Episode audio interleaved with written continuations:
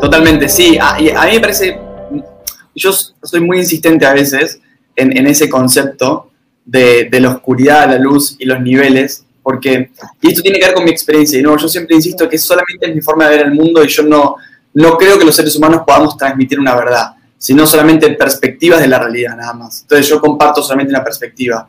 Pero lo que he visto en muchos, en, en muchos, en los últimos años, es mucha gente que llega con mucho pesar por decir, no puedo eliminar mi, mis pensamientos negativos y no puedo eliminar mi sombra y todavía sigo cometiendo errores y todavía siento un poco de envidia y todavía me enfermo. O, o, por un lado dice, no, yo quiero evolucionar e irme a la quinta dimensión y desaparecer del planeta Tierra. Entonces, al menos mi visión es, primero, la luz y la oscuridad es, es una condición de la, de la construcción de la realidad porque tiene que ver no con algo positivo o negativo, no con algo bueno o malo, sino con los opuestos que le permiten al otro la existencia. Es decir, yo solamente puedo iluminar a un lugar que esté oscuro, eh, es decir, solamente puedo hacer mi, mi propósito si tengo el escenario contrario delante. Es decir, solamente puedo eh, trabajar la abundancia si tengo carencia del otro lado, solamente puedo ayudar a otros si hay necesidad.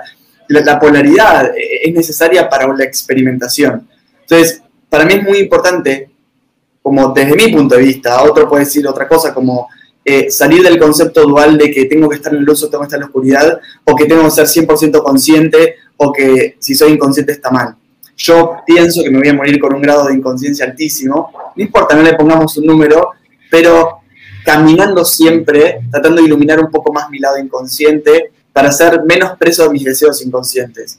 Y en segundo lugar, yo no, estoy pensando en voy a ir a cuarta dimensión, a quinta dimensión, no estoy en el anhelo de ir a un lugar mejor, yo creo que el lugar mejor es un estado de la conciencia y eso no depende de dimensiones ni de tiempo ni de espacio. Es, yo creo que el, que el, cielo y el infierno es una construcción adentro de la mente.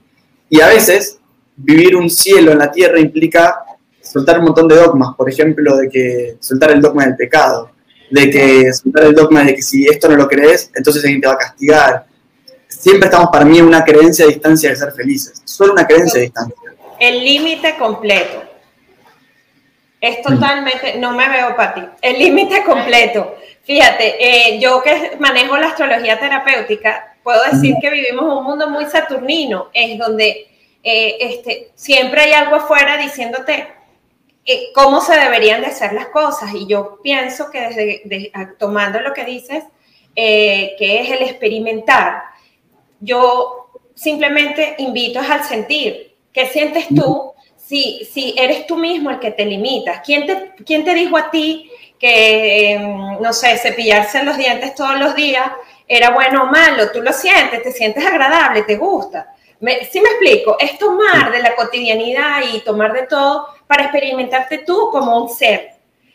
Me explico, porque siempre va a haber una influencia externa, logrando o buscando tanto el límite como la expansión y, es allí donde nos toca resonar y, y, buscar eso a lo que estamos llamados, que no es que nos llame otra persona, sino es lo que vibra desde nuestra router del corazón, que quiero experimentar, cómo quiero vivir, cómo quiero sentir.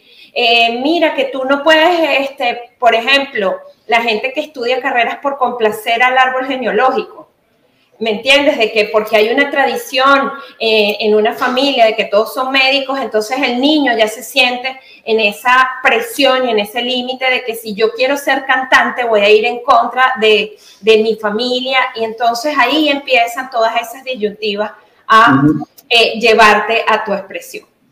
Por eso es que me parece interesante, y esto lo digo porque tú eres licenciado en administración de empresas y ahorita mira qué, qué belleza este, lo que estás haciendo. Y, y, bueno, y la administración de una empresa también puede verse como uno mismo, como eh, tú conectas con lo que te sirve y después dices, esto no sirve, esto no está apto y te vas educando para simplemente existir. Totalmente, sí.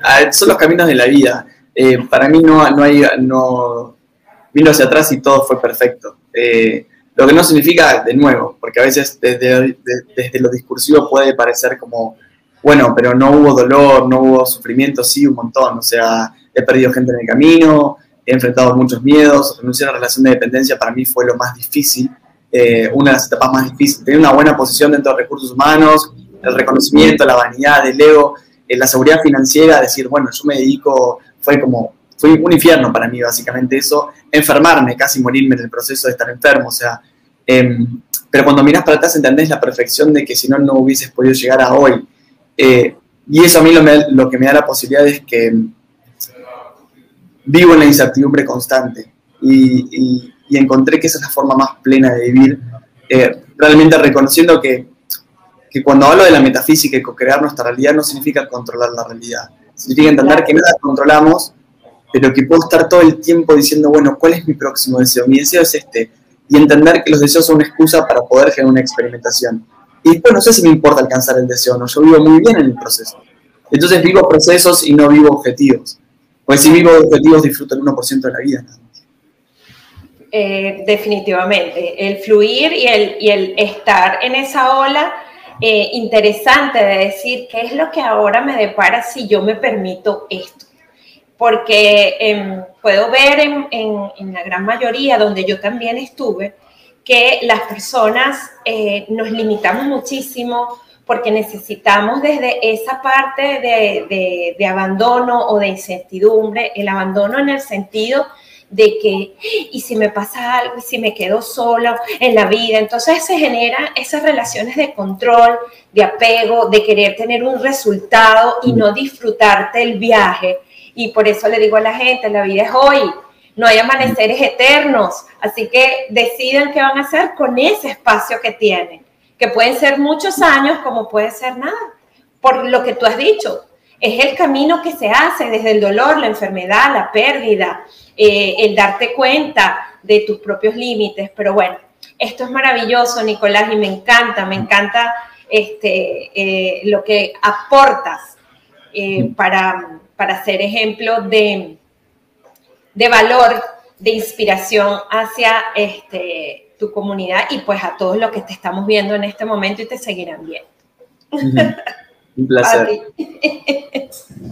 la tengo, la tengo sufriendo. La tengo sufriendo, Nicolás, porque ella tenía pena.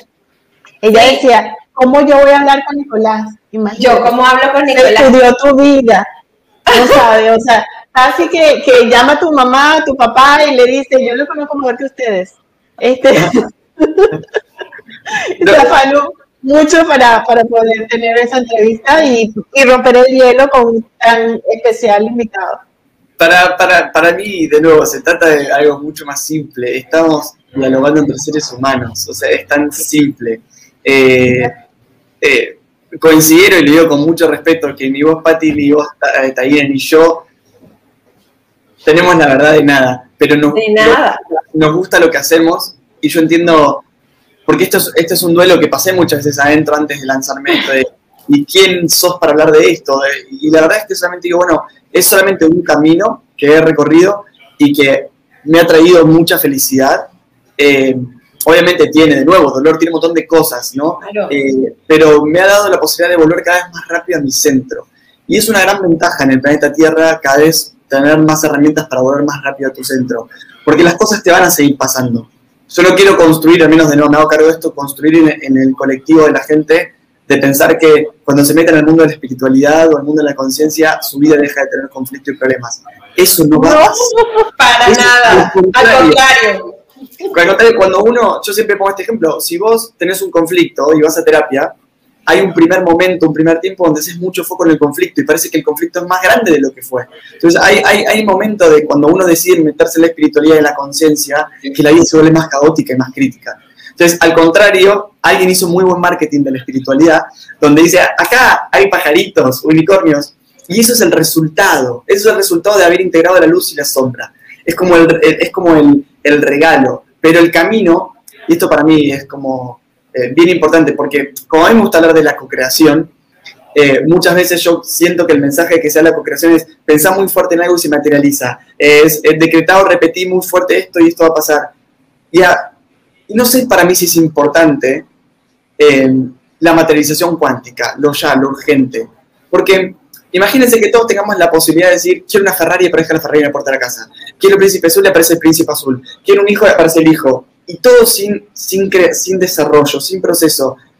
Al año estaríamos todos, eh, no sé, suicidándonos. Aburrido. Te dije, es que sería haga- aburrido. Algo que nos haga vivir. Entonces, ah, tiene que haber un equilibrio entre que no sufra todo el tiempo por el proceso, pero que pueda disfrutar el proceso. Tiene que haber un, mundo, un lugar intermedio, que eso es como el equilibrio, que es lo que buscamos todos. Y a mí lo que me parece muy importante en el mensaje entender es que cuando uno tiene un deseo, lo que tiene que saber es que en realidad lo que le pide al universo es que le pase lo contrario. Y a mí es un mensaje que me parece muy importante siempre transmitir y sé que parece horrible, pero es, eh, si, si vos lo que querés, por ejemplo, estás buscando abundancia, tenés que saber que los primeros pasos en ese camino es enfrentarse a to- enfren- enfrentarte a toda tu carencia, a todas tus ideas de carencia, a todos Claro. tus actos de, de carencia, a todas tus creencias limitantes. Entonces entras en el monstruo de la carencia y tenés que entrar en ese monstruo, tenés que entrar en esa sombra. Entonces, el proceso de conciencia es un poco inverso. Es, tomo con registro de que esto está limitado, que esto falta, y me meto con cual guerrero, pero no a luchar con nadie, sino a- a- al camino del guerrero, a integrar, la som- a integrar la sombra, y el resultado será la abundancia, será la pareja, será el auto, el trabajo, que lo más importante es el caminar. Totalmente. Fíjate que esto que dices es muy importante porque mm, ayer entrevistaba a una persona que tiene muy, es muy opulento, ¿no? no es una persona que tú ves por fuera y tiene un imperio en, en Miami. Este, mm, y, y fue la persona más sencilla que he entrevistado en todas las entrevistas que he hecho. O sea, no lo puedes imaginar. Y él me hablaba de algo muy interesante, esa entrevista la vamos a poner más tarde, pero quería hacer esa acotación. Tengo cinco zapatos, este, utilizo un carro, él pudiera comprarse, te estoy hablando, el carro que le dé la gana. Un carrito Sí. sencillo, este, un Audi, que por cierto estaba, este, tengo tres o cuatro cosas, mi casa es cerca del trabajo para no utilizar, eh, para ir caminando. Entonces tú dices, wow, este, las personas que son opulentas, que son prósperas, en realidad han llegado así por eso, por haberse eh, desligado de, de- de- de todo lo que nosotros, lo que no tenemos, lo que ellos tienen, entre comillas, este, estamos aferrados. Entonces, la, real- la verdadera eh, opulencia comienza cuando te empiezas a desapegar lo que te controla. Y eso, por ahí, háblalo trabajos, háblalo emociones, háblalo familia. Es nada más eso, vivir el momento presente, eso realmente es lo que se trata todo lo que estamos hablando. Sí, a ver, yo, yo creo que una persona que es ambiciosa, avara, eh, materialista, igual puede ser millonaria. Eh, porque en realidad el, universo responde a, lo que vos decís que querés. Y si, eh, por eso, y perdón que acá me ponga quizás medio macabro, pero por eso veo que la mayor parte de los, de los CEOs y, y- y presidentes de las compañías suelen ser psicópatas. O sea, no res- el universo no responde a buenos y malos, responde a deseos. Ahora, eh, ¿eso qué significa? Que me parece como aportando esto que vos decís, Pati, que vos puedes tener 100 millones de dólares, pero no sentirte abundante igual. Y yo he atendido personas que, eh, ¿y cuándo no sos abundante? Cuando estás todo el tiempo pendiente de eso, cuando tu vida pasa por poder sostenerlo. Entonces, no tiene que ver con la cantidad, sino con la energía que a vos te requiere hacer eso o no. Entonces, Así es es. como, yo prefiero... es como- Con la vida que llevas. Totalmente. Por eso me llamó mucho la atención, porque es totalmente atípico. Yo empezaba, yo pensaba encontrarme a otra persona y yo fui con todas mis herramientas. ah, Ya me va a decir, apúrate, tú sabes. Y fue la persona más relajada, más tranquila del mundo, más espiritual del mundo. Y yo decía, Dios mío. Y he conseguido otras personas que realmente son muy, muy espirituales y realmente me han sacado más bien de mi, de mi centro. Y he dicho, pero ¿en qué industria yo estoy? O sea, ¿dónde me metí? ¿A quién Bueno. estoy entrevistando? Yo, yo ahí ah, tengo esta visión, ¿no? Yo creo que quienes nos dedicamos a esto, a la espiritualidad de la conciencia, somos precisamente los seres que más lo necesitamos, por eso lo hacemos medio de vida. Uno no hace un medio de vida de aquello que ya conquistó, porque es como decir, uno no, no, no se anota a Harvard para, para aprender la, la regla del 2x2. Si la sabe, no va a invertir su tiempo y su vida en eso. Siempre estamos caminando el camino de aquello que nos falta integrar. Entonces yo, el, primer lugar que reconozco es que digo, debe ser que la necesidad más fuerte de mi alma es trabajar la conciencia, es trabajar el espíritu, porque se ve que no está en mi sistema todavía. Y muchas veces pasa que la gente que sí en el mundo material ya pasó por el camino de ese espiritual. Entonces quizás no puede explicarlo filosóficamente, no, no tiene el vocabulario espiritual, pero lo vive de esa manera. Eh, y, y, entonces, nada, yo creo que hacemos nuestras profesiones, nuestros hobbies y demás de aquello que más en lo que queremos completarnos y, y, llenarnos. Ahora, ¿eso significa que voy a dejar de hacer esto? No, lo hago desde otro lugar ahora que lo conozco. Es desde qué lugar hago aquel propósito que completa mi alma. Y, si antes estaba atravesado por un conflicto que tenía que ver con la complejidad de la mente, con la carencia, lo que sea, es, bueno, ¿cómo hago para hacer un lindo propósito de esto? Ya, me trajo mi neurosis, me trajo mi sombra, pero puedo hacer algo constructivo y puedo alquimizar ese proceso. Y yo creo que eso es lo más lindo. Eh, no, yo no estoy acá por ser espiritual ni por, por ser consciente, sino justamente por estar en el aprendizaje, nada más. Así es. Así es, y de hecho, bueno, yo particularmente siempre em, respeto el proceso de cada quien porque lo que puede ser bueno para mí no es bueno para Nicolás. A lo mejor tú dices, eh, no sé, em, tú quieres tener un Ferrari, pero para mí eso no me da felicidad, eso no es lo que me da la plenitud. Entonces, allí siempre va a entrar entre lo que es el estigma de lo que es ser algo o tener algo versus a lo que eres tú con tu realidad de vida. Claro. ¿Sí? Porque a lo mejor este, o mejor dicho, para mí hay otro tipo de situaciones que me conectan más con el desafío de ser quien soy fuera de la personalidad y el personaje que le dieron este nombre, como lo pongo yo en mi, mi, mi, biografía, biografía, es, me regalaron el nombre de Taina, este, mi mamá y mi papá, pero realmente soy eso. Entonces es lo que tú dices, es estar metiéndote y nadando en la búsqueda de quién realmente eres tú y quién. Eh, hay, hay personas que de hecho, hablando de lo material, llegan a tener todo eso y no encuentran no se encuentran ni encuentran su felicidad.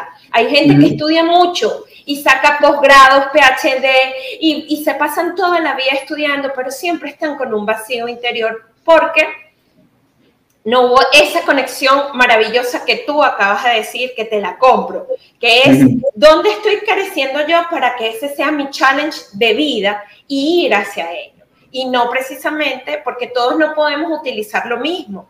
No, eh, lo digo a nivel nutricional, a lo mejor yo te digo a ti, a ti fíjate, tú comes, allá en Argentina comes mucha carne, y yo llego y te digo, no comas carne, que la carne, o sea, no, no, no, es buena porque a mí no me cae bien, pero tú me dices, Taina, pero a mí me cae maravilloso, yo me siento el más divino del mundo cada vez que disfruto este, eh, la barbacoa, ¿ves? Sí, yo, yo, estoy totalmente de acuerdo, es que para mí una, una vida en sociedad más armoniosa tiene que ver con una vida en donde bajamos el juicio que nosotros hacemos hacia el otro. Eh, por eso para mí es clave que para mí en las escuelas todos deberían aprender la ley de correspondencia. Como es adentro es afuera, como es afuera es adentro, como es arriba es abajo. Porque en el momento en que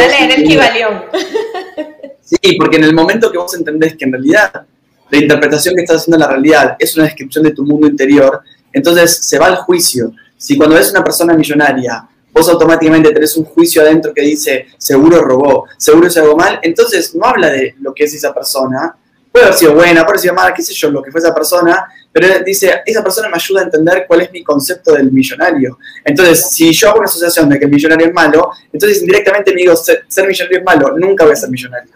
Entonces, usar el exterior. Eh, yo pongo un ejemplo muy materialista, ¿no? Eh, yo demoré un año y medio, dos años en poder comprar una moto, teniendo la posibilidad de hacerlo económicamente, ¿no? ¿Y, qué me pasaba? Tenía una moto modelo eh, menor antes y, yo me acuerdo cuando me imaginaba comprando una moto, eh, decía, pero todavía hay como mucha vanidad porque todavía estoy como viéndome en la moto de afuera, como la imagen de mi persona en la moto. Hasta que yo no pueda liberar esto de cuál, es la persona en ese vehículo, dije, yo no puedo acceder a la moto. Ahora, cuando empecé a, soltar eso, decir, bueno, es, y lo pongo en el ejemplo que vos decías, es cuando responde al ser el mundo material y cuando responde al exterior. ¿Sí? Porque no importa, después puede ser Ferrari o puede no ser Ferrari, da igual. Es si responde a la necesidad de tu ser verdadera. Entonces, después de pasar ese filtro, que tardé como un año y medio, que dije, ok, sí es lo que quiero, me pasa que cuando me compré la moto, cada vez que yo ando por el río en moto, soy muy feliz cada vez que lo enciendo. Y no depende de que haya alguien mirándome, reconociendo que ese es el modelo de moto que tengo. Estoy solo y soy feliz. Entonces, ahí es donde te das cuenta que también estamos como muy bombardeados por el exterior, pero tampoco es que acceder al mundo material es algo negativo. Es lo que a vos te haga feliz. Por eso hay que preguntarse mucho, ¿lo que hago es por mí o lo que hago es por el exterior? El lugar donde elijo, la ropa que elijo, las palabras que elijo, ¿es por la aprobación? Entonces, eso es muy importante para mí, distinguir esos dos lugares. A mí me Para mí también. Bueno, y, en esto cuando nosotros nos empezamos a dedicar a estar en las redes sociales o a comunicar más masivamente, eh, que a veces en un taller hay 4.000 personas, se pone cada vez más en juego esto, porque una cosa es cuando hablas de una moto un desconocido, pero cuando decís, por ejemplo, elegís exponer tu forma de pensar, es también exponerte un montón de juicios. Eh, ese también exponer tu ser. Y ahí es el siguiente nivel, es, bueno, me permito exponer mi ser como es, es vulnerable, cómo se presenta, con toda la humanidad que tiene, o, quiero mostrar una espiritualidad donde yo puedo todo siempre, donde todo se materializa, donde no sufro. No quiero, no es el camino que elijo. Yo quiero caminar liviano por la vida. Nicolás, o sea, maravilloso. Me encanta porque eh, un planteamiento desde mi perspectiva bastante pies en tierra, realista y, y que definitivamente es súper individual porque eh, no es imposición de nada, es simplemente aquí está, este es mi camino, a mí me sirvió, está aquí para ti y es una forma de respetar inclusive el libre albedrío de los demás, que es ley universal. te pongo un ejemplo chiquito, perdón, para que creo que le puede servir a la gente. Yo nunca en mi vida hice publicidad. Nunca. Entonces, es como, yo siempre lo que dije, yo voy a contar lo que yo quiero contar y va a llegar quien tiene que llegar. Y así pude hacer talleres en 19 países. O sea, así eh, una, una, una editorial de América me vino a buscar. Entonces es como, por, por, vibración, si vos estás haciendo lo que vos querés hacer, por vibración las cosas llegan. No, no, hay, que, no hay que hacer el plan de ver qué pose hago para que el universo me responda, es hacer lo que te haga feliz. Suena, yo sé que suena muy inocente, pero hay que tener mucho coraje para hacer lo que uno le hace feliz. Mucho coraje. Es así es así. Es más, es, de valiente. No inocente. cuéntame, cuéntame, Nicolás, de, de los um, retiros que haces en Tulum, que quedé fascinada con eso también. Ahora se, ahora se viene, el 30 de mayo vamos a hacer un retiro en Tulum. Somos, ya somos 58 personas, ¿sí? ahí quedan 10 lugares nomás. Eh, así que lo que hacemos prácticamente, yo hago una formación que es M, y la idea de mi formación es que vos puedas entender las siete leyes universales pero más allá de entenderlas es que las podamos anclar desde la psicología, desde la, neurociencia, de la simática, de la biología, es decir, esto que está en este nivel, explicarlo. Porque si existe la ley de correspondencia, todo lo que está acá arriba se puede explicar acá abajo. Pero saber que somos más que solo esto, ¿sí? Es como unir esos dos.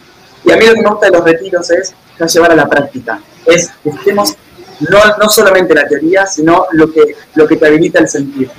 Para uno cambiar, tiene que generar sensación y emoción. Si uno no genera sensación y emoción, es muy difícil que uno genere la huella energética necesaria, el anclaje neuronal necesario, la energía necesaria para dar el próximo paso. Entonces, a mí lo que me gusta los retiros como Tulum, no sé, por ejemplo, tenemos un salto de 9 metros y todos vamos a saltar.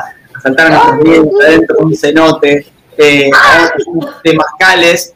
Sí, es, bueno, vamos a aguantar el calor, pasemos por la sombra del útero, volver adentro de la tierra, y acompañarnos entre todos.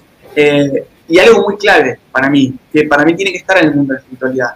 La vamos a pasar muy bien, disfrutar, disfrutar, comer rico, tomar algo rico, eh, bailar, reírnos todo el tiempo, porque vinimos acá a gozar. Y si solamente hacemos del espiritual, llorar, solamente quédate en tu sombra, no, eso está, vamos a llorar. no, no, lo, lo vamos a llevar para Sedona. Te vamos a llevar para Sedona.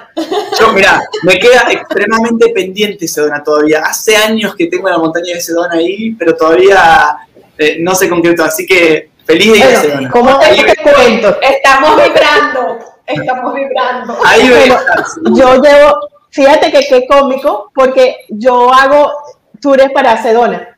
Eso es algo que yo he estado haciendo por los últimos cinco años y este año vamos a hacer todos los, yo lo que hago es llevar precisamente a los terapeutas, yo organizo todo lo que es la parte de la logística y este año va a ser el primero para Taina con su grupo el, tengo a otra, a otra. Invitado, amiga. Nicolás. Sí. ¿De qué Invitado, pero también. ¿Cuándo van a Sedona? ¿Cuándo van a Sedona? La mejor época de Sedona es en mayo. Entonces tengo el grupo de mayo, vamos a ir con Yachil Villancieri, pero lo bonito es que cada quien hace su, su grupo y no tiene nada que ver, o sea, con mi promoción, es lo mismo, yo no me promociono. Yo lo que los hago, los monto por allá con los hopis, los monto por todos los vórtices energéticos, les llevo al sitio según la terapia de cada quien. Exacto. Yo lo hice para mí. Ese, yo me aprendí ese lugar para mí. Ese era mi sitio de... Y alguien me dijo algún día, ¿y por qué no me llevas? Y yo, ¿dónde yo te llevo? Y dos me No, y la- dijeron, ¿por qué no me es hermosa, o sea, es, eh, ah, Sí. está, ahí hace tiempo, ya. Todo llega en su momento adecuado. Así. Así que todos los que están aquí, nos vamos con Nicolás para, para Sedona. También. No sé cuándo, pero no vamos. Yo feliz, yo viajo por... eh, en el- antes de la pandemia, en 2019, me, me subí en 43 aviones, o sea... eh, Wow. eh, ahora que vuelven los viajes, yo ya sé que ahora el martes me estoy yendo a Dallas, me estoy yendo a Estados Unidos, eh, Ah. la semana estoy en TF, en México, después estoy en Perú, después estoy en México y después en Colombia, así que hasta Y en una paradita por Miami, más o menos no nos puedes llamar. Debería, debería parar ahora por Claro, Miami. organizamos algo aquí. Debería parar en Miami ahora en dos semanas. Te, te secuestramos. Lo que no creo que vaya a lo próximo destino.